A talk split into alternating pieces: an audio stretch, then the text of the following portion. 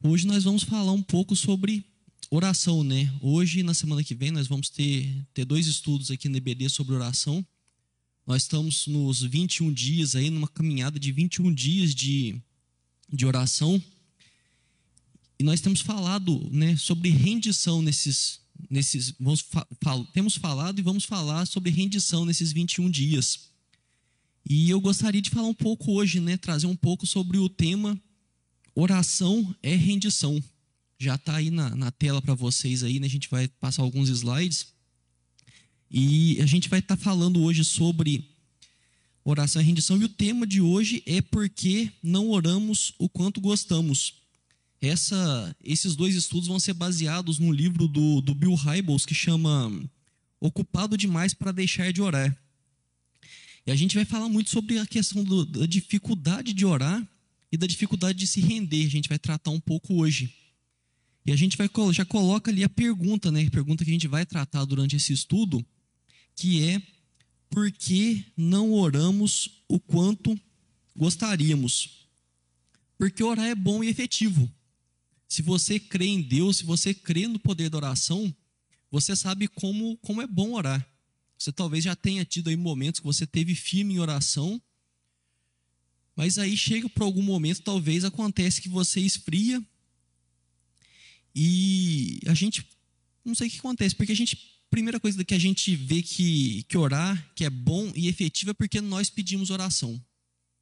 Quando a gente está numa situação que a gente vê que, que a gente não consegue, que a gente não tem controle sobre aquilo, é comum que a gente procure pessoas que a gente confie, pessoas que a gente tenha proximidade, pessoas que a gente sabe que tem intimidade com Deus e a gente pede oração.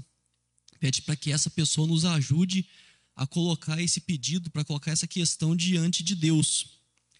Nós percebemos os benefícios da oração. Se você conversar, e muitas vezes você vai ouvir histórias de pessoas que, que, que perceberam claramente o benefício da oração. E algumas vezes até instantaneamente. Eu não sei se já aconteceu com você, mas eu já ouvi vários relatos de pessoas que falavam assim que estava angustiada, que estava com, com o coração apertado, e aí parou, orou, e enquanto estava orando, Deus veio e acalmou o coração. Deus trouxe uma paz, Deus trouxe uma tranquilidade, e é mais ou menos igual quando a gente está com sede e a gente toma um copo d'água. Muitas vezes a oração é instantânea dessa forma. Falando nisso, deixa eu tomar um golinho de água.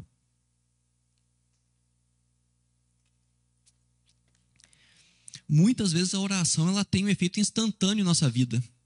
A gente está angustiado, a gente está triste, a gente está sem saber o que fazer. A gente pega e começa a orar e Deus vem trazendo aquela calma. Deus traz aquela tranquilidade. Ele mostra que Ele está no controle. Mas, apesar da gente saber que orar que é bom e efetivo, quase ninguém está contente com a própria vida de oração. E às vezes a gente não está contente com a vida de oração, a gente começa a colocar algumas desculpas. A primeira, e acho que a maior delas, é a pessoa falar que não tem o dom de oração. E isso é mentira. Isso eu já vou falar para você que é mentira, porque não existe um dom de oração. Oração é um relacionamento que a gente tem com Deus, oração é a gente conversar com Deus. E de fato tem algumas pessoas que ela tem o coração mais inclinado à oração. Ela tem um coração que ela vê a dor do outro e ela sente assim uma vontade muito grande de colocar isso diante de Deus. Mas é uma questão muito mais de intercessão do que uma capacidade de orar. O dom não está em orar, mas está na capacidade de você ter a sensibilidade de levar as questões que te cercam em oração a Deus. E você deve conhecer, talvez, alguns exemplos constrangedores de oração. Tem gente que, que ora assim, durante horas, como se tivesse, no meu caso, assistindo seriado, né? Que é um negócio que eu nem vejo o tempo passar. Mas a gente. Se a gente então. Se a gente, como disse, né? A gente sabe que orar é bom e efetivo, mas quase ninguém está contente com a nossa vida de oração. A gente tem algumas respostas do porquê disso. E são essas que estão na, na tela aí. Pode parecer meio duro, mas a gente vai conversar, a gente vai ver que não é bem assim, que muitas vezes a gente a gente é levado a essa essa percepção. E a primeira é você se recusa a se render. A gente vai falar de cada uma delas. A segunda é a sua visão de você, de Deus e da relação de oração está deturpada. E a outra é que você desiste porque acredita que não sabe orar. A gente vai tratar de cada uma delas e vamos começar pela primeira, que você se recusa a se render. Então, renda-se. Renda-se. Esse é o primeiro ponto que a gente vai tratar hoje para a gente falar sobre a oração, sobre como a gente, por que, que a gente não, não ora como gostaria e a gente tentar mudar isso. E por que é que a gente tem uma dificuldade com a rendição? Uma coisa que a gente tem muita dificuldade com a rendição é que a gente associa a rendição à derrota. Quando a gente vê em um filme, quando a gente vê em alguma série alguém se rendendo, aquilo representa uma derrota para a pessoa. A pessoa ela desistiu ali, ela pegou, ela viu que não tinha mais condições, ela desistiu. Se é o vilão, fica todo mundo tranquilo, e às vezes fica meio preocupado porque deve estar bolando alguma coisa. E se é o mocinho, a gente já fica assim, nossa, o que é que ele vai fazer agora? Porque não pode acabar desse jeito. E a gente acaba trazendo isso para a nossa vida. A gente começa a achar que rendição é derrota. Que a gente tem que lutar, que a gente tem que lutar, que a gente tem que lutar. E isso é verdade em algumas partes da nossa vida. Mas não é com Deus. E a gente vive assim porque a gente tem uma valorização muito grande da independência. Quem que gosta de depender dos outros? Quem que gosta de pegar e falar assim, nossa, eu amo ficar dependendo dos outros? Ninguém gosta. Tem as pessoas que, que têm verdadeiro horror disso e fazem de tudo para não depender de ninguém. Outras pessoas lidam um pouco melhor. Mas a gente, desde pequeno, a gente é levado à independência. E outra coisa que a gente tem uma dificuldade com a rendição, e está muito ligado com a questão da independência, é a sensação de realização. É muito gostoso a gente terminar alguma coisa, a gente olhar para aquilo e falar assim: eu fiz sozinho. Você olha para aquilo lá e fala assim: ninguém me ajudou, eu peguei, eu fiz o negócio do começo até o fim. É bom isso, é uma sensação de trabalho bem feito, sensação que você completou aquilo, né? Que você fez aquilo. É uma sensação boa. Mas, de novo, isso é muito perigoso quando a gente começa a aplicar isso na nossa vida com Deus. Porque aí tem um problema muito grande quando a gente começa a, a buscar fazer as coisas e a gente começa a, a focar nesse senso de realização que a gente tem, porque aí a gente começa a puxar para a gente a glória que é só de Deus. A gente deve fazer as coisas sempre para a glória de Deus. A Bíblia nos diz que nós devemos fazer as coisas para a glória de Deus. E quando a gente começa a fazer as coisas pelo nosso senso de realização, para pegar, chegar no final e falar assim: ah, eu fiz sozinho. Aí você pega e exclui tudo que Deus fez na sua vida. E isso tudo colabora muito para nossa dificuldade com a rendição. Tem uma frase do, do Bill Hybels, oi, que está na tela aí, que diz: a oração é uma atividade contrária à nossa natureza. Trata-se de um ataque à autonomia humana, uma crítica ao modo de vida autossuficiente. Quando a gente ora, a gente está dizendo para Deus que a gente não consegue. Quando a gente ora, a gente está se rendendo a Deus. E aí vem essa questão toda cultural que a gente tem, que a gente é colocado desde pequeno, que a gente deve ser independente. Né? Coloquei uma frase aqui que diz que desde pequeno somos encorajados à independência, o que é bom. É muito bom a gente ser encorajado à independência. Quem tem filho pequeno aí deve saber mais que todo mundo que, que criança dá trabalho. Quando a criança vai crescendo e começa a fazer algumas coisas sozinho, é um alívio. Ao mesmo tempo, é uma preocupação porque começa a fazer umas coisas sozinho que a gente não gostaria que fizesse, né? Mas a gente incentiva a criança né, a, fazer as coisas sozinhos, a, se desenvolver, a cuidar de si mesmo, porque eu não sou pai, mas eu imagino que sempre tem a preocupação do dia que o pai vier faltar. Que, ah, não, meu filho tem que estar preparado, eu não posso deixar ele dependendo de mim, porque pode chegar uma situação que eu não vou estar lá para ajudá-lo. Então, essa questão da independência é muito importante. É, forma caráter, forma. Quando a gente cresce, assim, a gente consegue se virar, a gente consegue cuidar da gente mesmo. Mas nós levamos essa independência para o nosso relacionamento com Deus, o que é ruim. Porque a gente, inevitavelmente, você acreditando ou não em Deus, você depende dele. Tudo o que você faz, você depende de Deus. Você pode aceitar isso ou pode não aceitar isso. Mas que você depende, depende. O próprio ar que você respira agora é Deus quem fez. Se Deus resolver falar assim, não tem mais ar, pronto, ninguém mais respira. Quando você abre os olhos, você levanta, tudo que funciona no seu corpo foi Deus quem fez aquilo, foi Deus quem programou aquilo.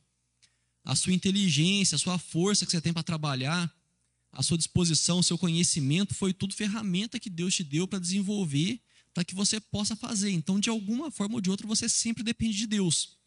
De uma forma natural, através dos sistemas que Ele criou na sua vida, ou de uma forma sobrenatural, que é milagre mesmo, que a gente ama ver mas a gente sempre depende de Deus. E quando a gente começa a esquecer dessa, dessa nossa dependência de Deus, a gente começa a se achar muito autossuficiente, muito autônomo, né, como diz a frase aqui do, do Bill Hybels, a gente começa a querer tirar Deus da jogada. A gente começa a pegar e falar assim: Deus, eu não preciso de Deus, eu faço, eu resolvo. E aí vem a nossa dificuldade de rendição que a gente vai caminhar, a gente vai ver como claramente que oração é rendição. Que a gente, para a gente conseguir orar, a gente precisa estar rendido a Deus. A gente tem que estar disposto, a gente tem que estar igual nos filmes, a gente tem que estar com o braço levantado. Para a gente poder reconhecer que a vontade de Deus é soberana, que é maior que a nossa e o poder dele é inoponível. Então, por isso que a gente precisa entender que oração é rendição. E aí eu até coloquei que existem dois tipos de pessoas quando se fala da questão de dependência de Deus. As que reconhecem ser dependentes de Deus e as que estão enganando a si mesmas. Então, às vezes é hora de parar um pouco e pensar se você está realmente reconhecendo a sua dependência de Deus ou se você está vivendo na enganação. Porque talvez você esteja só se enganando. Você acha que você faz, que você acontece só que aí tem um outro problema. Que talvez você tenha sido criado assim dentro da igreja desde pequenininho, não faltava uma aula da EBD quando era criança. E você cria esse negócio de dependência de uma forma assim, se alguém te perguntar se você depende de Deus, você responde que sim, mas se olhar para a sua vida, vai ver que você age como não. Então a gente tem que ser muito sincero quando a gente pensa a respeito da dependência de Deus. A gente não pode simplesmente dizer, ah, eu dependo de Deus para tudo. E chega na segunda-feira, você coloca Deus de lado e só vai lembrar dele de novo no outro domingo. Porque você está agindo como se você não dependesse dele. A gente tem que ser muito sincero com a gente. Sempre quando a gente fala de oração, a sinceridade está junto, porque não tem como a gente chegar até Deus e tentar mentir para Ele. E quando a gente fala da dependência de Deus, eu falei no começo né, da questão da oração, da dependência de Deus, da água. Quando a gente está com sede, talvez você tenha feito igual eu, você comeu um lanche muito salgado, né? Eu comi ontem um lanche com bastante bacon, muito salgado. A boca fica parecendo uma areia de tão seca. Aí você vai, fica com sede, você toma aquele golão d'água, aí pá, mata a sede e fica aquela beleza. E talvez você seja igual eu também, que você não tem o costume de beber água. Eu confesso que eu não gosto de água. Eu, se eu abrir a geladeira para tomar água e tiver uma coca, a água não tem a menor chance contra a coca. Eu vou tomar a coca. E aí, por que será que eu tive pedra no rim um tempo atrás, né? Mas é isso. O problema disso é que a gente faz isso com oração. A gente ora só quando o calo aperta. Quando a gente fala assim, nossa, não, a coisa tá feia. Né? Ou no caso da água, quando a gente começa a ficar com a boca seca. Só que se você perguntar para alguém que tem costume de beber água com frequência, que se hidrata, toma água ali o dia inteiro, toma não sei quantos litros tem que tomar, dois, três, eu nem, nem sei direito. Você vai ver a pessoa falar dos benefícios de beber água o tempo todo. Quando eu tive a crise renal, que eu tive pedra no rim, aí doeu muito, eu passei um bom tempo, nossa, bebia água o dia inteiro. E eu sentia no meu corpo, eu sentia o corpo diferente, eu sentia mais disposição, eu sentia mais ânimo, porque eu estava bebendo água o tempo todo, meu organismo estava o tempo todo hidratado.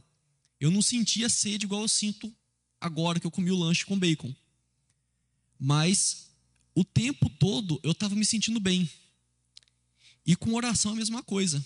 Se você tem o hábito de oração, se você desenvolve a dependência de Deus e começa a colocar todos os seus problemas diante de Deus, aquele alívio que você sente quando você toma água com sede é uma coisa constante na sua vida e vários outros benefícios que você só vai conhecer se você tiver essa constância, tiver essa rendição e trabalhar isso na sua cabeça mesmo. Você pegar e começar a entender como é que você depende de Deus. Porque em Mateus 11, 28, diz: Vinde a mim, todos os que estáis cansados e sobrecarregados, e eu vos aliviarei. Essa conversa de água deu sede. Vinde a mim, todos os que estáis cansados e sobrecarregados, e eu vos aliviarei. Eu queria fazer, desafiar você a fazer uma pergunta para as pessoas que estão ao seu redor e ver quem que está cansado e sobrecarregado. Quase todo mundo está cansado e sobrecarregado. Quase todo mundo. É muito difícil no dia de hoje, ainda mais na situação de pandemia que a gente vive, que a gente vive numa tensão muito grande, de alguém falar assim: olha, eu tô de boaça. Eu tô, nossa, eu tô 100% de boa. Quem falar para você que não tá cansado ou sobrecarregado, muito provavelmente é alguém que já está vivendo uma vida de rendição está vivendo uma vida ali que tem colocado dia após dia, após dia, após dia, os seus problemas, suas dificuldades, as suas angústias diante de Deus. E uma questão interessante disso daí é que nós estamos constantemente, nós constantemente nos cansamos e nos sobrecarregamos. Por esse motivo, nós precisamos constantemente ir até Cristo. Se você tem aí já uma, um tempo de, de igreja, você já tem uma vivência, talvez você já tenha várias vezes ouvido esse versículo e pensado assim: eu tenho que fazer isso. Eu tenho que fazer isso. Eu tenho que fazer isso. De ir até Cristo, porque eu estou cansado, sobrecarregado. Isso é uma verdade na nossa vida. A gente tem que ir constantemente até Cristo. Porque a gente vai andando e no caminho a gente vai catando peso. Quando a gente vai, a gente, dia após dia, a gente tem dúvidas, tem preocupações e a gente vai aumentando a nossa carga. E a gente tem que constantemente ir até Cristo para poder entregar a Ele a nossa carga. E é por isso que eu escrevi ali, coloquei com letra grande ali, coloquei em negrito, renda-se constantemente. Não pensa que é assim, ah, não, porque quando eu tinha 12 anos de idade eu me rendi a Cristo e beleza, é isso. Não é assim que funciona a gente deve dia após dia se render a Cristo, porque dia após dia a gente tenta tomar as rédeas de coisas que a gente não consegue cuidar. Todo dia, se você não prestar atenção, você vai se render, porque a nossa cultura, ela sempre tenta nos levar a ser autônomo, a ser autossuficiente, a ser independente, a fazer as coisas por nossa conta. Se a gente não prestar atenção, a gente está rendido a Jesus num dia e no dia seguinte a gente esquece que ele existe, esquece que ele está cuidando da gente. Então, por isso que nós devemos nos render constantemente. É por isso que eu falei que ali a gente tem que ser sincero quando a gente fala dependência, porque às vezes a gente se apega a um fato de dependência que a gente teve lá atrás, algum episódio da nossa vida que a gente foi muito dependente a Deus e fala assim: não, eu dependo de Deus porque em 1973 aconteceu tal coisa e eu rendi a Deus. Não, a rendição tem que ser todo dia. É uma vida de rendição e não um episódio, um acontecimento de rendição.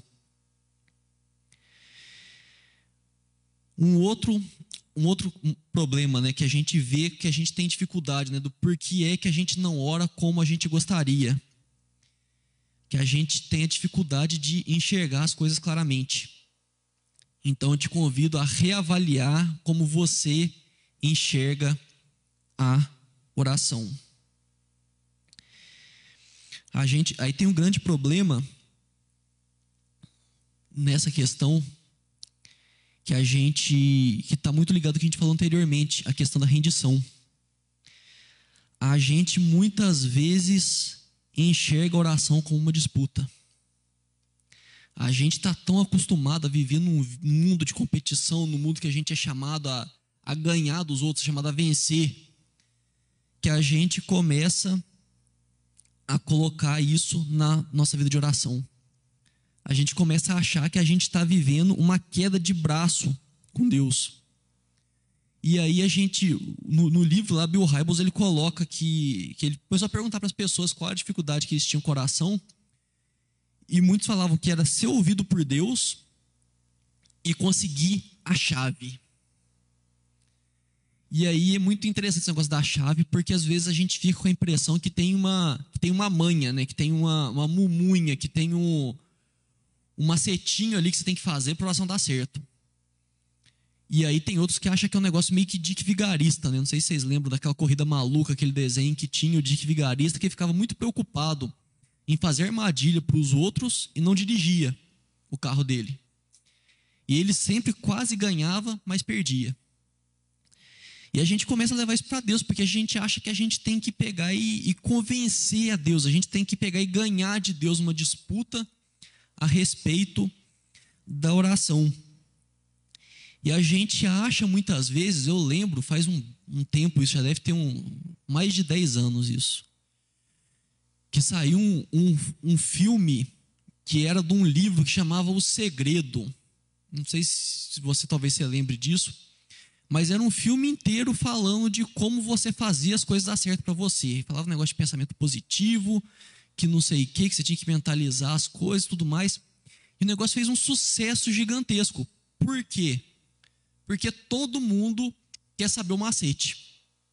As pessoas querem pegar e querem falar assim: não, eu tenho que pegar e dar um jeito de dar um dibre em Deus ali, para que ele atenda a minha oração. Porque não pode ser fácil assim.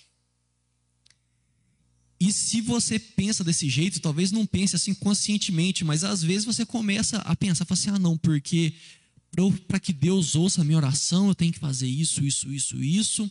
Não, porque para as coisas darem certo tem que ser desse jeito. Você talvez tenha caído no negócio que eu batizei da falácia da parábola do juiz iníquo. O texto, ele acabou, não sei se está dando para ler bem aí na, na sua tela, é o texto que ele está em Lucas 18, de 2 até 7. E é uma, uma parábola que fala, né, como o título diz, de um juiz iníquo. Eu vou, vou dar um tempinho se você quiser abrir aí.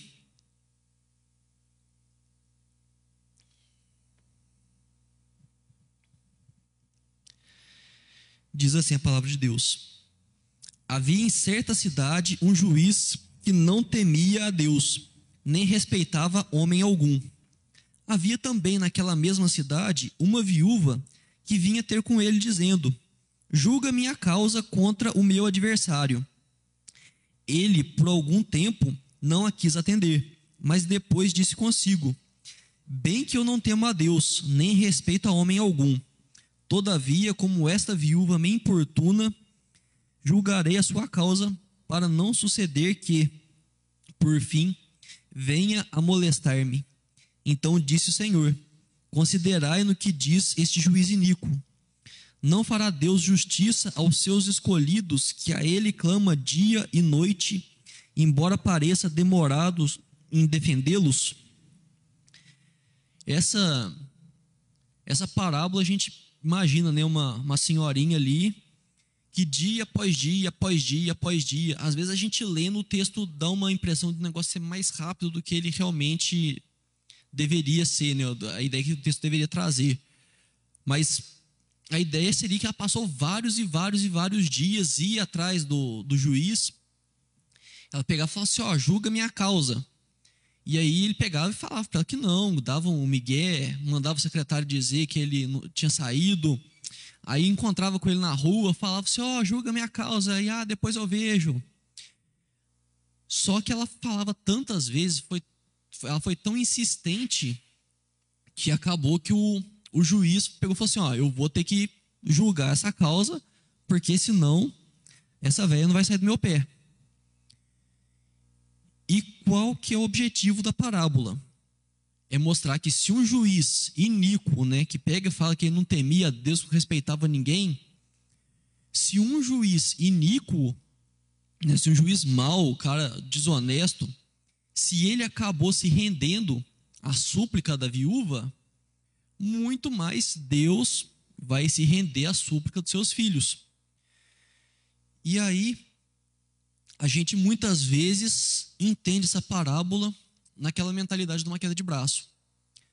Que não, que a gente tem que orar para vencer Deus pelo cansaço, igual aconteceu com o juiz aqui. Muitas vezes fica na nossa cabeça isso, assim, não, se eu orar bastante, se eu for insistente, se eu pegar e todo dia orar, oro de manhã, de tarde, de noite, manhã, de tarde, de noite, manhã, de tarde, de noite. Uma hora Deus vai pegar e vai falar assim: ah, não, pelo amor de Deus, né? Pelo amor de mim, né? Deus falando.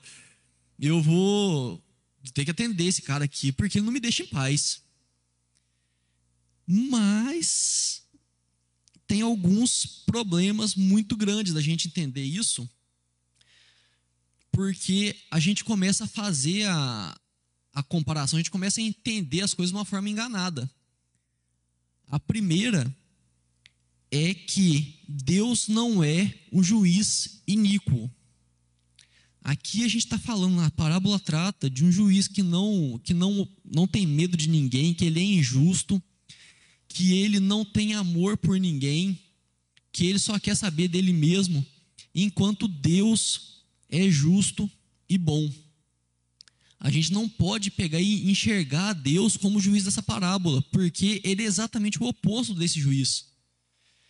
Ele é um Deus que julga com justiça, ele é um Deus que, que ele é presente, é um Deus que ama. Então a gente não pode pegar e entender que o nosso relacionamento com Deus é um relacionamento como se fosse com esse juiz da parábola. E esse é o primeiro grande problema que muitas vezes a gente traz para a nossa vida, a gente começa a tratar Deus diferente de quem Ele é. A gente começa a querer como foi falado um pouco atrás, que a gente começa a querer disputar com Deus, a gente começa a querer lutar com Deus, porque a gente tem que ganhar de Deus. A gente não quer receber a bênção, a gente quer ganhar a bênção, quer vencer a bênção. E Deus não é desse jeito. Eu fico pensando assim, às vezes a gente se coloca numa dessa aí, Deus vai olhar para a gente e falar assim, cara, por que você está fazendo isso? Uma outro, um outro problema disso é a questão da viúva. Que a viúva, na época do, do Novo Testamento, ela era muito desamparada, porque a viúva ela não tinha marido e não era comum os filhos cuidarem da mãe viúva. Não era comum, igual hoje. Pega e fala assim: ah, não, que, que meu pai morreu, minha mãe não tem rendimento, os filhos pegam, muitas vezes, vão lá e vão cuidar da mãe. Na época não tinha INSS, não tinha pensão, não tinha nada. Muitas vezes a viúva ela ficava, ela não tinha uma fonte de renda e ela não tinha voz, porque na época uma mulher não podia falar. A mulher na, época não podia pegar e contar do, com os direitos dela, não, não tinha o direito de pleitear alguma coisa. Então, é uma pessoa completamente indefesa e completamente desprezada também, porque ela tinha perdido muitas vezes o senso de utilidade, porque numa sociedade que a mulher muitas vezes era vista como um meio para ter filho, ela já pegou, já tinha passado a idade de ter filho. Ela era só um peso, muitas vezes ela era tido. Por isso que a gente sempre vê falando a questão do, do órfão e da viúva na Bíblia, porque eram duas, duas classes de pessoas, dois tipos de pessoas que eram muito desamparadas. Só que você não é uma viuvinha do Novo Testamento. Você é filho de Deus, está com as letras tudo maiúsculo aí na tela, para você entender que você é filho de Deus. E quando a gente fala de ser filho de Deus, é uma coisa muito, muito, muito grande. A Bíblia diz que nós somos filhos por adoção. Eu sou filho único, eu não passei por isso, mas quem tem irmão sofre muito bullying da questão do filho adotivo, né? De falar que ah, falar que o outro é adotado. E é uma coisa que a gente tem que vencer hoje em dia. Eu não vou aprofundar nesse assunto, na questão de, de ser adotado, mas nós cristãos deveríamos ter um coração mais inclinado à adoção. Se fala muito a questão de contra o aborto, e eu sou contra o aborto, mas a gente tem que não só criticar, mas se colocar como solução para o problema. E muitas pessoas poderiam oferecer um lar, um lar bom, um lar que, que vai abençoar uma criança, e não faz por motivos, mas enfim, não é o propósito da gente falar isso aqui hoje. Sobre a questão da adoção, quando a gente fala no Novo Testamento, a adoção era um processo muito complexo ali na, no Império Romano e envolvia, tipo, uma burocracia muito grande. Quando o filho era adotado, ele tinha todos os direitos de um filho, de um filho biológico e só fazia adoção quando alguém gostava muito, mas muito, mas muito de alguém. Então, quando fala que a gente é filho por adoção, é um gesto muito grande de amor a Deus.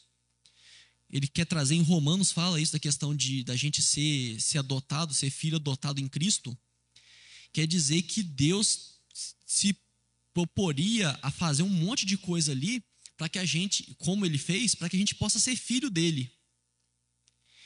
Então pensa nisso, no quanto que Deus fez. Jesus se entregou numa cruz. Ele pagou seus pecados para garantir a sua salvação e para te garantir o status de filho de Deus. É muito grande isso. Um preço muito alto foi pago para você ficar agindo que nem uma viuvinha diante de Deus quando você ora. Você é filho de Deus. Quando você vai orar, você tem que se colocar diante de Deus como filho dele. Entender que você não está brigando com Deus ali por uma bênção, fazer igual tem criança né, que faz birra, mas é um Deus que está querendo te abençoar. Porque o, o pai, né, o, tem até uma passagem que diz: o pai, um pai da terra aqui, ele quer dar presentes, quer dar coisas boas para os seus filhos. Imagina o Deus Todo-Poderoso que foi capaz de pagar um preço altíssimo na cruz para que a gente pudesse ser filho dele. Deus se importa com o seu pedido. Deus se importa com o seu pedido. Às vezes a gente começa a entrar numa oração, a gente querendo convencer a Deus como se Deus não tivesse nem aí, porque a gente sente, porque a gente sofre, porque a gente pensa. Sendo que Deus ele se importa com a gente, ele se importa com o seu pedido. Talvez seu pedido não seja bom, porque a gente é limitado, a gente vai falar um pouco disso mais para frente. Mas Deus se importa com o seu pedido. Ele, se o seu pedido for bom, se for uma coisa, ele tá, quer fazer aquilo. Se o seu pedido for ruim, ele se importa de você estar tá querendo, tá pedindo uma coisa que não é para o seu bem. Mas Deus se importa com o seu pedido. Ele te adotou como filho. Ele quer cuidar de você.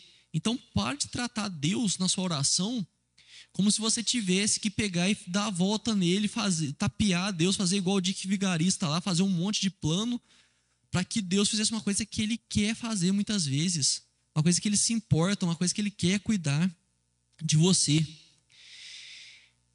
E uma outra, que a sua oração não é, isso quer dizer que sua oração não é só mais uma questão. Que quando a gente pensa ali na, na parábola da viúva, o pedido dela era mais um processo no meio de um monte de processo que estava ali no, nas mãos do juiz o processo dela era só mais algum. Era só um número, né? E não, a gente, quando a gente está diante de Deus, o nosso pedido para Ele é um filho que está diante de um pai. Então gostaria de, fazer, de te chamar a pensar de novo isso, como que tem sido a sua relação de oração com Deus, que talvez isso tenha te impedido a orar como você gostaria, porque talvez a sua oração tenha sido uma batalha. Tem sido uma batalha, não uma batalha espiritual, uma batalha com Deus. Então, que você possa reavaliar, quando você chega a Deus para orar, se você tem tratado a Deus como um Deus justo e bom. Se você tem se colocado diante dele como um filho. E se você tem entendido que ele se importa com o seu pedido. Que ele não enxerga o seu pedido como mais uma causa. E eu, durante. Logo que eu me converti, eu tinha uma, uma dificuldade com oração que era muito assim, Deus tem mais o que fazer. Eu, nossa, eu pensava muito isso, assim. Eu tinha alguma coisa assim, eu pensava em orar a respeito daquilo, eu falei assim, ah, não, mas Deus tem mais o que fazer, né? Eu ficar incomodando Deus com as coisinhas minhas aqui. Mas não, por dois motivos. Primeiro, porque ele é um pai amoroso, e segundo, porque ele é todo poderoso. Você pegar e pedir para Deus para que a hora que eu sair aqui que tem uma promoção no mercado de carne, que estou com vontade de comer bife a carne tá cara, é tão grande para ele como se eu pedir para que ele acabe com o câncer do mundo. Porque o poder dele é limitado. Para Deus, qualquer causa que você peça tem o mesmo tamanho, porque o poder dele é muito grande. Não tem, ah, não, porque para Deus é mais fácil curar uma dor de cabeça do que um câncer. Não é. Deus é todo poderoso. E ele se importa tanto com a sua dor de cabeça quanto com o câncer. Porque ele é um pai amoroso, ele se importa com o seu pedido. E é lógico que ele tem noção da gravidade, consequência da dor de cabeça de um câncer. Não estou falando que é a mesma coisa. Mas estou falando que para Deus, o que ele precisa de poder para curar, o que ele precisa fazer para curar alguma coisa, é a mesma coisa para um e para outro. E aí a gente vai passar já para o nosso para o nosso último ponto, né, porque aqui talvez seja um dos motivos que, que você tenha dificuldade de orar como você gostaria, que talvez você pense o seguinte, assim, ah, mas eu não sei orar. Então, saiba orar. E eu não vou deixar só isso aqui, né? Você, ah, você não sabe orar, então saiba orar. Quando a gente pensa em oração, a gente tem que entender primeiramente que oração é relacionamento. Quando a gente ora, a gente está falando com Deus. A gente, é um, a gente colocar diante de Deus aquilo que a gente sente, colocar aquilo que a gente pensa, aquilo que a gente preocupa diante dele. Então a forma não é o mais importante da oração. Não é como se Deus ficasse lá com uma prancheta, você começa a oração, pegando, ah, beleza, falou tal coisa, confere. Tal coisa, confere. Tal coisa, confere. Aí você pega, vai lá, fala amém, fala assim, esqueceu desses dois aqui. Não vai ter, não. Vamos ver se amanhã, na hora que ele orar, se ele lembra de todos os tópicos aqui que tem que fazer na oração. Se ele liberar, se ele acertar tudo, aí eu libero. Não é assim que funciona a oração. A oração é uma conversa, você se colocando diante de Deus, você se, se entregando mesmo diante dele. Mas o método ajuda você ter um método de oração, você pegar e ter um, uma forma de orar, ajuda você. Por quê? Porque vai te ajudar, primeiramente, a colocar numa posição de rendição. Te faz chegar para a oração como Deus espera que você chegue. Faz você colocar a cabeça, tirar, afastar sua cabeça, igual da história aqui da, da falácia da, da parábola aqui, de achar que você está brigando com Deus, e você entender que você está simplesmente levando o seu pedido até um Pai amoroso. O método te ajuda a estruturar e faz com que a sua oração flua melhor. Não sei se já aconteceu com você, comigo já aconteceu algumas vezes. Eu começava a orar, aí chegava e falava assim: nossa, mas o que, que eu tenho que falar agora mesmo? Ou então você pega, às vezes, se você vê alguém falar assim: nossa, que a pessoa ora durante uma hora, duas horas. Eu parece que eu oro durante cinco minutos e já acabou o assunto. Então, nisso tudo, o método vai ajudar, porque quando a gente não sabe fazer alguma coisa, é chato a gente fazer aquilo. Quando a gente sente que a gente não faz alguma coisa bem feita, a gente não tem prazer em fazer aquilo. E por isso que eu venho trazer assim, não é o, o jeito correto de orar, mas é uma forma de tentar ajudar você a estruturar a sua oração para que você possa sentir prazer na oração, para que a oração flua bem e você consiga ter uma conversa com, com Deus. E quando eu falei, eu acabei pulando aqui, quando a gente fala a questão da forma, né, que a forma define, e vem muito com a questão da, da oração, da forma da oração, de como a gente orar, é a questão do, do nome de Jesus, né? Que aí tem gente que parece que fala assim, não, se não falar em nome de Jesus no final da oração e não valeu, tipo como se fosse um abracadabra, né? Que é a palavra mágica, assim, que aí faz Deus ouvir a oração. Mas não é, a questão do nome de Jesus é a gente lembrar que a gente está orando pela autoridade que foi conferida a Jesus a nós, para que nós pudéssemos nos chegar a Deus, pudéssemos falar com Deus E é no nome de Jesus que a gente fala. E isso tem muito a ver com a questão da nossa postura de oração, de como é que a gente ora. Porque vamos combinar, a gente conversa diferente se a gente está falando com um amigo nosso ou se você está prestando depoimento para um juiz. E a gente tem que pegar entender que a gente está orando, a gente está falando com o nosso Pai, mas a gente está falando com Deus. E para isso tem uma, uma estruturinha que eles fizeram até um, um negócio que chama ACAS, que está aí na tela, que é uma que é adoração, confissão, agradecimento e súplica. Essa seria uma, uma estrutura de uma oração que você conseguiria abranger as coisas todas que, que vão te ajudar muito a direcionar a sua oração para ser uma oração de rendição, para ser uma oração que trata Deus como sendo Deus, que você se coloca diante dele como filho dele, que o seu pedido você coloca como algo que importe a Deus, como a gente falou no tópico anterior. E a gente vai ter um tempo aqui para falar de cada um deles. O primeiro é adoração. Adoração, ela diz respeito sobre quem Deus é e não o que ele fez. A gente muitas vezes acaba confundindo, a gente pega e coloca adoração a Deus com coisas que aconteceram na nossa vida, né? as coisas que Deus fez. E é possível a gente adorar a Deus dessa forma. Mas quando a gente está pensando numa estrutura de, de oração, é a gente lembrar quem é que Deus é. Às vezes a gente está na correria do, do dia ali, eu não sei qual que é o horário que você gosta mais de, de orar, mas às vezes você está meio que, você, vamos supor, você sai do trabalho e você vai orar.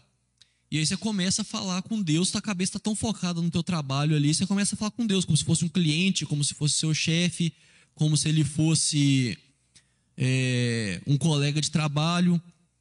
Ou talvez você está na sua casa e começa a falar, tipo, você está tão focado ali naquilo que você estava fazendo antes, que na sua oração você começa, continua tratando Deus como você estava tratando a pessoa que você estava falando antes.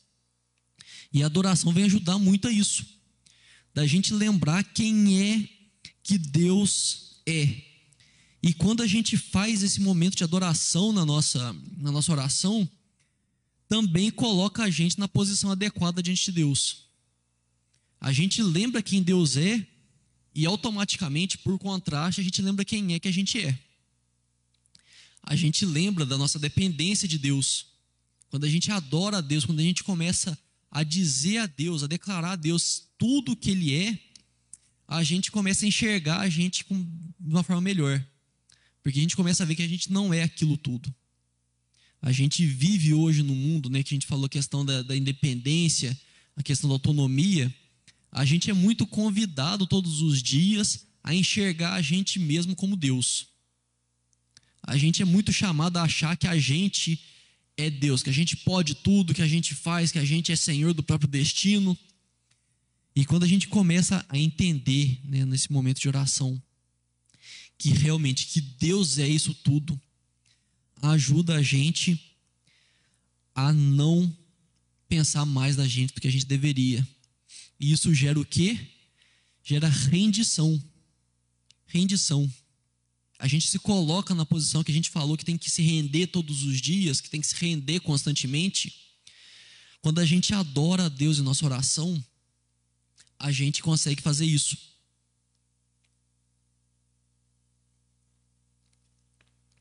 e não se torna uma coisa que a gente enxerga como uma derrota. A gente não enxerga a rendição como, como uma fraqueza, porque a gente coloca as coisas em perspectiva, a gente coloca, assim, olha, Deus é Deus, eu sou eu. Ele é meu pai, eu sou filho dele, mas ele é Deus, ele é todo poderoso, eu não sou. E uma forma da gente adorar é declarando características de Deus eu fiz uma listinha aqui que eu, que eu peguei até que eu, no livro lá, o Bill Hybels colocou essa lista, de algumas características de Deus, que é onisciente, onipresente, onipotente, fiel, justo, reto, misericordioso, gracioso, provedor, atento e imutável. E aí você não vai recitar isso, né? Você não vai pegar e escrever isso no papelzinho, mas talvez se você assistindo em casa aí, se você se você colocar isso tá tá aparecendo na tela aí, não estou conseguindo enxergar as características. Ah, aí estão as características, esqueci de passar. Se você quiser anotar aí na sua casa, ou tirar um print, alguma coisa, talvez ajude você a lembrar disso na, no seu momento de oração. Mas não adianta recitar isso. Você vai pegar sua oração, Ô oh, Senhor Deus, onisciente, onipresente, onipotente, fiel, justo, reto, misericordioso, gracioso, provedor, atento e imutável. Você não adorou a Deus dessa forma. Isso não foi um momento de adoração seu. Você falou um monte de coisa, mas o que, que isso significa para você? Talvez é muito mais importante naquele momento você pegar uma dessas e declarar como que você admira isso em Deus.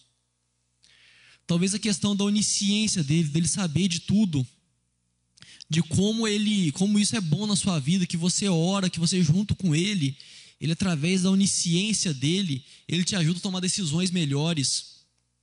Talvez a, a onipresença dele, você está longe talvez de alguém e Deus consegue cuidar dessa pessoa mesmo estando longe. E você adorar a Deus por causa disso. Da onipotência, de algum de milagres que ele fez na sua vida de coisas que eram impossíveis, mas Deus, por ser onipotente, por ele ser todo poderoso, que ele faz. E todas essas características aí que talvez você possa pegar uma, duas, três, todas, não sei. A oração, a oração é sua, não sei como que, que vai ser. Mas que você possa declarar a Deus como você o adora, como você o louva, como você ama a Deus por ele ser quem ele é, por ele ser desse jeito, por ele ter essas características. Porque Vamos combinar aqui, você pega, se você ora de joelho, mais ainda, né? Porque quando você coloca de joelho, você já está numa posição de rendição. o teu corpo entende que está rendido ali. E aí você começa a falar da onipotência de Deus. Começa a declarar a Deus da onipotência dele. E aí você começa a perceber tudo que Deus poderia fazer com você. Coisas que, que ele poderia fazer com você. E ele não faz por misericórdia, porque você merecia. A gente vai falar isso já já, no próximo ponto ou então das várias coisas que Deus fez para que você simplesmente esteja, estivesse vivo naquele momento. Quanta coisa, se, se você parar para pensar, né, se você estuda o corpo humano, como que ele funciona, coisa mais bonitinha do mundo, uma maquininha ali que tudo funciona bonitinho. Se uma coisa lhe dá problema, o resto tudo para de funcionar e Deus projetou aquilo tudo. Aí fica muito fácil a gente se render a Deus quando a gente começa a entender tudo que Ele é. E é por isso que a gente começa pela adoração. Que a gente começa lembrando quem é que Deus é, todas as suas características, tudo que ele é capaz, tudo que ele pode fazer. E aí vem para o momento seguinte, que é da confissão. Quando a gente lembra quem Deus é, fica muito claro para a gente quem que a gente é quem nós somos. E aí começa, a gente olha para um Deus sem defeito, um Deus perfeito, santíssimo.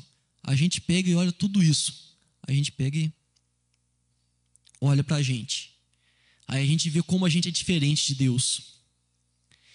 E isso deve nos inclinar a dizer a Deus quem que a gente é.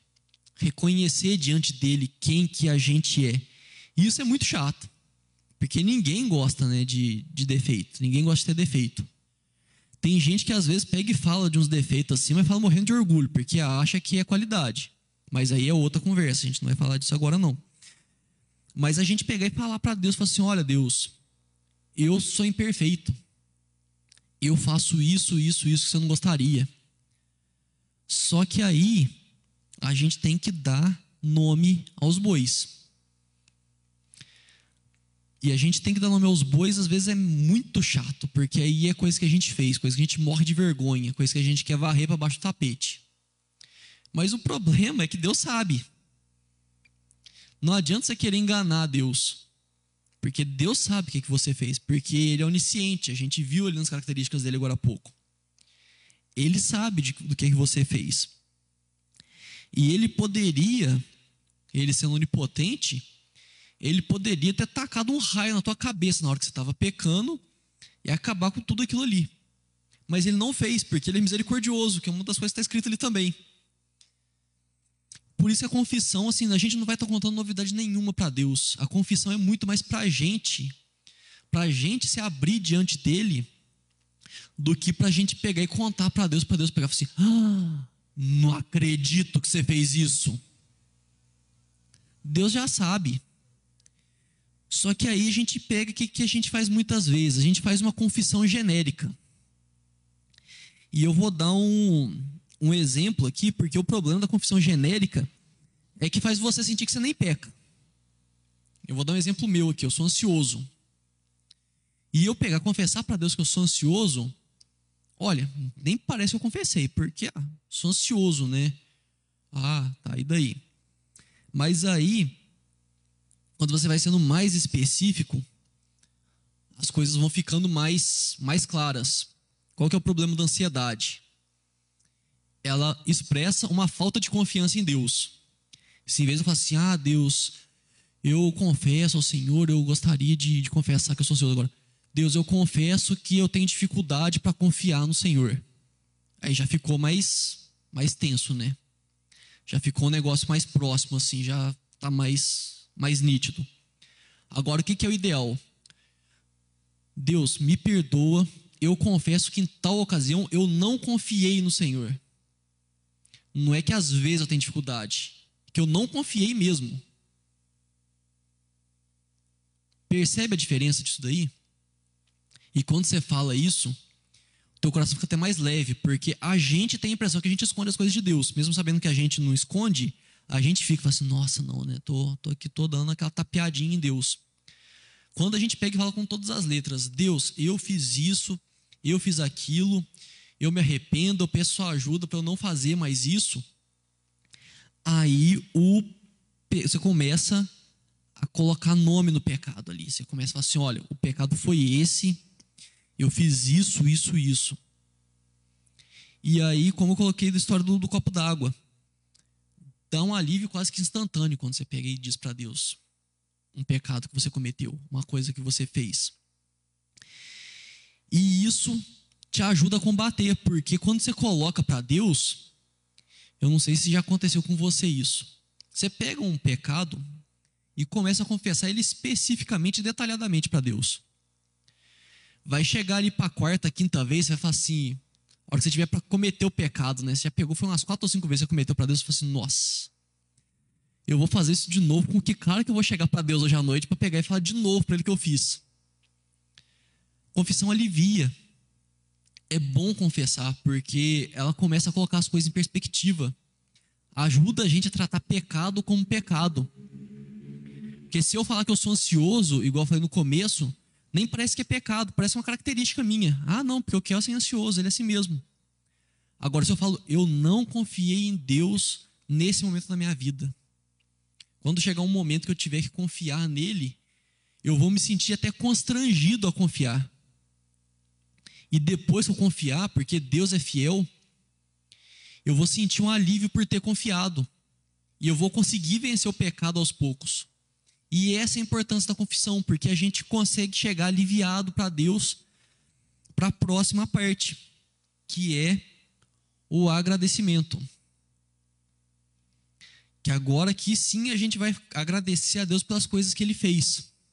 E é muito diferente a gente agradecer alguém que a gente não deve, que a gente que a gente está em paz com a pessoa, do que alguém que a gente está com o rabo preso com ela. Porque a pessoa foi lá, você pega você sabe que você fez, você cometeu uma mancada gigantesca com a pessoa ali.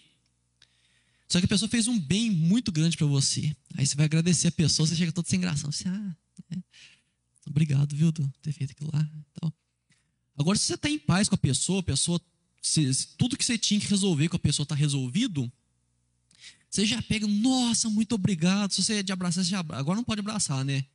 Mas vamos supor que pode abraçar. Você vai lá, abraça a pessoa e tal. É muito diferente. E quando a gente consegue fazer uma confissão bem feita antes, a gente chega para agradecer a Deus com o coração já mais, mais leve. A gente chega com um coração que parece que a gente está mais. Tá, está mais no direito de, de agradecer. Não que isso seja verdade, mas a gente se sente assim. E é por isso que eu estou falando esse roteiro aí, não é uma, não é uma receita de bolo, mas ela ajuda a nossa oração a fluir melhor. Porque a gente chega para Deus para agradecer a Ele já em paz, porque a gente falou que tinha que falar para Deus. A gente pegou e, como diz, tirou o elefante da sala. E quando a gente vai agradecer, seja específico. Da mesma forma que confissão genérica não funciona, agradecimento, né, a gratidão genérica também não funciona. Pegar e falar assim: "Ah, Deus, obrigado pelo meu emprego". Tá, mas e daí? Você pega e sai todo dia para trabalhar, você passa um monte de raiva no seu trampo lá, e você pega você chega e vai agradecer a Deus pelo seu emprego. Mas por que você está agradecendo a Deus pelo seu emprego? Ah, não, Deus, eu agradeço por, pelo meu emprego, porque é o meio que o Senhor me deu para poder sustentar a minha família. Já começa a tornar um negócio mais pessoal. Agradeço porque eu sei como está sendo difícil pessoas terem emprego no dia de hoje. Seja pessoal.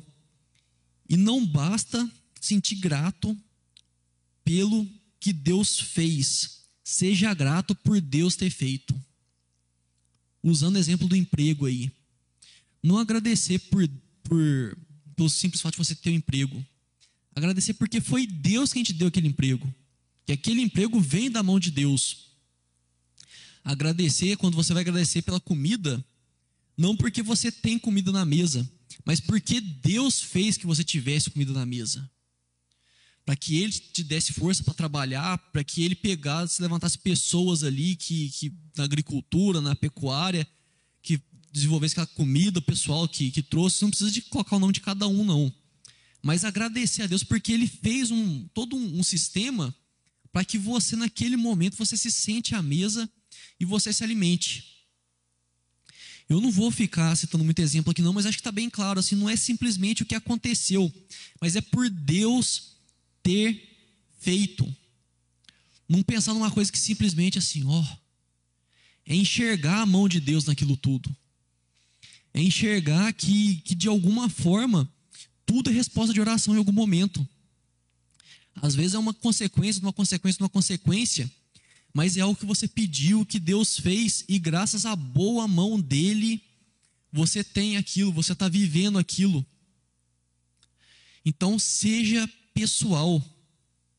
Agradeça a Deus como pessoa, não agradeça a Deus como uma força mística que simplesmente age. Entenda que Deus tem vontade, que Deus age pessoalmente. Entenda que é Deus quem faz que às vezes a gente é muito chamado assim a, a cair numa num pensamento de que Deus pegou colocou um monte de esqueminha ali, tipo, que, que é aquela história que, que Deus é o relojoeiro, que ele fez o relógio, deu corda e foi embora. E não é, Deus ele está o tempo todo se relacionando com a gente, é por isso que é importante orar. É por isso que é importante a gente se colocar diante de Deus, porque Deus é um Deus pessoal, é um Deus que ouve orações, é um Deus que age. É um Deus que coloca a mão, que estende a mão e nos alcança. E aí vem o nosso a última etapa da, da oração, que é a súplica, que é o pedido. E nessa hora é importante a gente ter em mente a questão da parábola. Lembrar quem Deus é, quem você é e o que o seu pedido é. Lembra que um Deus ele não é um juiz injusto. Ele é justo e bom. Lembra que você não é uma viuvinha que ninguém liga, você é filho do Deus vivo. Lembra que o teu pedido não é só mais um processo que está numa estante. Ele é importante para Deus, Deus se importa com o seu pedido. E vem com a mentalidade que, do agradecimento, que você agradeceu especificamente, você lembrou de tudo que Deus fez, de tudo não, né? De algumas coisas que Deus fez na sua vida, que você enxergou a mão dele ali, que você agradece, você coloca em palavras como que Deus atuou na sua vida. Não é uma força mágica, não é uma força mística, é um Deus vivo com vontade. E aí seja sincero. Seja sincero, não tenta fazer uma oração que parece ser santinha para tentar tapear Deus. Que a gente viu que às vezes a gente cai numa dessas e fala assim: ah, não, é, a pessoa pega, ela tá querendo, sei lá, tá querendo comprar um um violão novo. Porque ela quer um violão novo. Mas aí ela pega e fala assim: Não, Deus, eu quero um violão novo para poder te servir melhor em Sua obra, para eu poder tocar no louvor e ajudar a guiar o povo de Deus. É mentira. Se você quer um violão, é porque você quer um violão. Então, assim, não tenta tapear Deus tentando santificar as coisas que você quer. Coloca o seu pedido da forma como você deseja. E seja sincero, porque você não vai enganar Deus. Se o seu, se a sua vontade for de fato, não estou falando que não acontece isso. Tem gente que realmente vai querer um violão melhor para poder louvar melhor a Deus, se isso for verdade, amém. Glória a Deus por isso. Coloca isso em oração diante dele.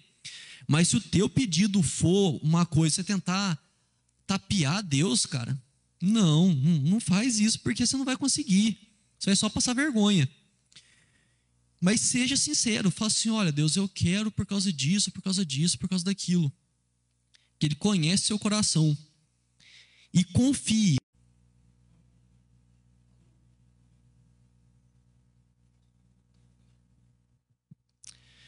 Voltou? Será que voltou? Você que está no Facebook aí, se voltou, manda um joia aí para nós para falar que voltou, que caiu. A gente não sabe se voltou ou não, parece que voltou, a gente não tem certeza. Aí vamos ficar aguardando alguém dar um, um retorninho para nós aí. Voltou. Beleza. Então seja constante, diferente da nossa internet. Seja constante em oração. Seja igual a gente aqui, ó. A internet caiu, a gente esperou e continuou. E você, a sua oração seja igual isso. Que você possa orou um dia, dois dias, três dias. Se você procurar, você vai encontrar testemunhos de pessoas que oraram durante anos pela conversão de pessoas, pela salvação de familiares. Seja constante. Seja constante porque Deus está ouvindo. Às vezes, quando demora muito a vir a resposta da nossa oração, a gente sente que Deus não está ouvindo, mas Ele está ouvindo. Mas tem vários motivos, a gente vai falar um pouco disso na semana que vem, que por que é que Deus não ouve oração? Parece não ouvir oração, não atende a nossa oração.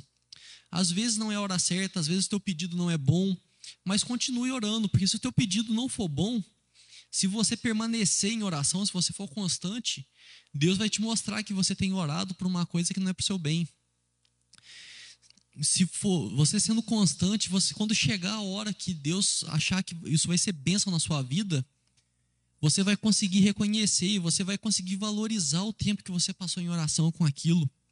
Então seja constante. A rendição deve ser constante, a oração deve ser constante, se renda cada dia a Deus. Quando a gente deixa de orar, muitas vezes é a gente expressando a nossa independência. É a gente tentando, a gente dizendo a Deus que a gente não confie em Deus para resolver aquilo, que a gente deve fazer aquilo pela nossa própria mão. Então não faça isso. Tem exemplos na Bíblia de gente que pegou e tentou, falou assim: ah, não, eu orei, Deus não fez, então vou fazer do meu jeito. Nunca dá certo. É bobagem fazer isso. Então seja constante em oração. E para concluir, eu gostaria de. Aliás, antes, né, na questão da, da constância, tem um caderninho de oração. Separa um caderninho que você vai anotar os seus pedidos, porque às vezes você pede um negócio, às vezes você esquece, às vezes não é que você desistiu. Às vezes você esquece, às vezes você simplesmente você acha que não é para ser, mas tem um caderninho, porque aí no dia seguinte você olha os pedidos do dia anterior e você pode estar tá orando de forma constante com isso. E esse caderninho também você separa um, um espaço para você anotar as orações que Deus atendeu. Que às vezes você tem dificuldade, pode ter dificuldade no seu momento de adoração, no seu momento de agradecimento, e aí você abre nessa página. Você vai ver quantas coisas Deus fez. Se você começar a anotar em um caderninho as bênçãos que Deus te, te trouxe, coisas que você orou e que Deus atendeu, você vai se, se admirar do, do poder de Deus e da inclinação dele para nos socorrer. E aí, para concluir, não sei se eu fiz algum slide de conclusão. Não fiz. Aí, para concluir, eu gostaria de perguntar o que é que você vai fazer com isso. O que é que você vai fazer com isso que a gente falou hoje? A gente falou sobre do porquê é que ué, foi. Do porquê é que a gente não ora como a gente gostaria. A gente viu três motivos que, que a gente muitas vezes não ora porque a gente gostaria e nós trouxemos algumas soluções para todos eles. Então, o que é que você vai fazer com isso? Porque eu, eu gostaria de te chamar a colocar isso em prática, que você possa se render através da oração, você possa desenvolver a rendição através da oração. Que você coloque isso em prática, que você, se você não tem um caderninho ainda, que você arrume um caderninho aí para você começar a anotar os seus os pedidos de oração que você tem feito, anotar as orações que Deus tem atendido, para que você possa, nossa memória é muito fraca. Deus faz coisa demais na nossa vida e a gente esquece. E uma outra coisa que eu gostaria de te chamar a fazer é que a gente se propôs aqui, né, colocar três motivos pelos quais a gente não ora como gostaria e tentar dar resposta a eles. Que você nos comentários aí, se você tiver algum motivo, você fala assim, olha, eu tenho dificuldade em orar por causa disso. Ah, eu acho que, que o, o que me impede de orar é tal coisa. Que você possa colocar nos comentários aí, que semana que vem a gente vai continuar com esse estudo e durante a semana a gente está tendo as lives de oração também, que aí eu e o Tato a gente vai tentar buscar trazer respostas a isso aí. A gente quer te ajudar a melhorar a sua vida de oração. Então, se você tiver alguma dúvida, que você possa colocar nos comentários aí, que a gente vai tentar responder a elas no decorrer da semana, na EBD da semana que vem, que a gente possa estar tá, tá caminhando junto para se fortalecer e cada dia mais estar tá se rendendo a Cristo através da oração, a gente se colocar nos pés dele e que a gente possa formar um exército de oração. Amém? Vamos orar? Senhor Deus, amado Pai, Deus, muito obrigado, Senhor Deus. Muito obrigado, Pai, porque o Senhor está conosco, Senhor Deus. Muito obrigado porque o Senhor nos acompanha, o Senhor cuida de nós, Senhor Deus. Muito obrigado porque o Senhor é bondoso, porque o Senhor tem misericórdia, se derrama sobre nós dia após dia, Senhor Deus. Nós te agradecemos, Pai, porque o Senhor prepara o dia para nós, Senhor Deus, porque nós podemos estar reunidos aqui, Pai, buscando um relacionamento melhor contigo, Senhor Deus. Nós queremos buscar rendição a Ti, Senhor. Muitas vezes é difícil, Pai, a gente se render porque a gente é muito ensinado a não se render, Senhor Deus. A gente é ensinado a lutar, Senhor Deus, a fazer as nossas próprias coisas com as nossas próprias mãos, Senhor. E nós levamos isso para o nosso relacionamento contigo, Senhor Deus. Nos perdoa, Pai. E nos ajuda, Senhor Deus. Nos dá um coração inclinado, Senhor Deus, a rendição, a buscar o Senhor, Senhor Deus. A buscar a tua, a tua fortaleza, Pai. A enxergar gratidão em tudo, Senhor Deus. Nós pedimos que o Senhor esteja conosco no restante desse dia também, ó Pai. À noite, às cinco e meia, nós voltaremos aqui, Pai, para te cultuar. Nós pedimos que o Senhor esteja abençoando esse período até lá e esteja desde já preparando o culto que será ministrado a Ti, Senhor Deus. Mas nós te pedimos, sobretudo, Pai, que o Senhor mude o nosso coração, Senhor Deus, que muitas vezes foge de orar, Senhor Deus, que foge da Sua presença. Nos dê um coração, Senhor Deus, que, que busque a Ti, que busque o Senhor em cada momento, Senhor Deus, que dependa de Ti.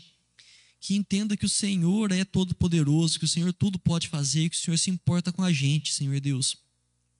Nos ajuda, Pai, porque nós queremos estar mais próximos de Ti. No nome santo de Jesus, ó Pai, nós te pedimos que o Senhor abençoe cada vida que está participando agora, Senhor Deus, dessa transmissão ao vivo, as pessoas que irão ouvir mais tarde, Senhor Deus, em outro momento. Que o Senhor esteja abençoando a vida de cada um, Senhor Deus. Que o Senhor esteja abençoando as famílias, Pai. O Senhor conhece o coração de cada um. Que o Senhor atenda os pedidos, Senhor Deus, que tem sido colocado em oração, Senhor. No nome santo de Jesus que nós oramos. Amém.